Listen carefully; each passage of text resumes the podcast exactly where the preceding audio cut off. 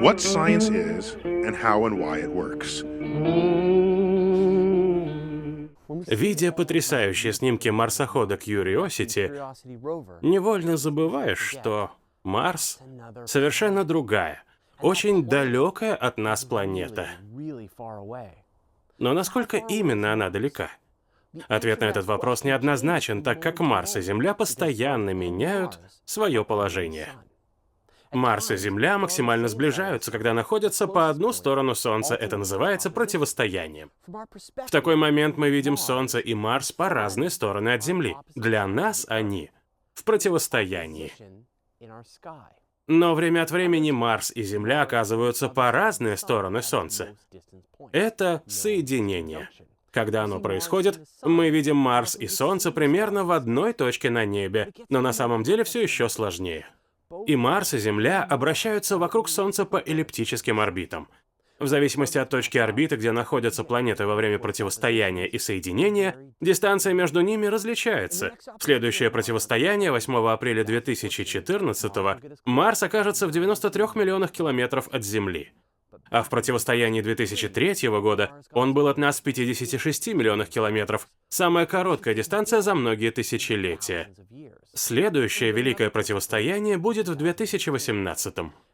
Расстояние во время соединения тоже не одинаковое. В апреле 2013-го Марс был от нас в 364 миллионах километров по ту сторону Солнца, а в июне 2015-го расстояние достигнет 384 миллионов километров. Наше взаимодействие с Красной планетой напрямую зависит от этого расстояния. Инженеры НАСА, контролирующие работу Curiosity и других космических аппаратов, должны учитывать время, необходимое для передачи сигнала на Марс и обратно. Когда Марс ближе всего к Земле, сигналу нужно около 4 минут, чтобы добраться до нашего соседа, и 4 минуты, чтобы вернуться обратно. Если, предположим, инженеру нужно фото с поверхности Марса, это займет примерно 8 минут.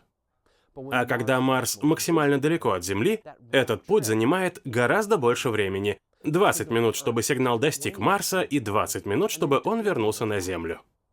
Джованни Кассини, известный благодаря наблюдениям Сатурна, был первым ученым, который сумел рассчитать расстояние до Марса. В 1672 году он выполнял расчеты из Парижа, а его коллега Жан Рише проделывал то же самое из Каенны в Южной Америке.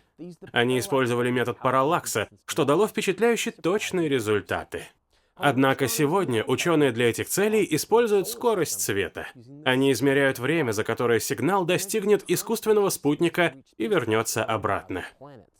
Эти спутники, снаряженные мощными радарами, обращаются вокруг планеты и принимают сигнал. Благодаря этому можно измерить расстояние до других планет, в том числе до Марса, с высокой точностью. Марс. Очень-очень далекая от нас планета. И все-таки, по сравнению с бесконечностью космоса, до Марса и других планет нашей Солнечной системы рукой подать. Переведено и озвучено студией Верт Дайдер.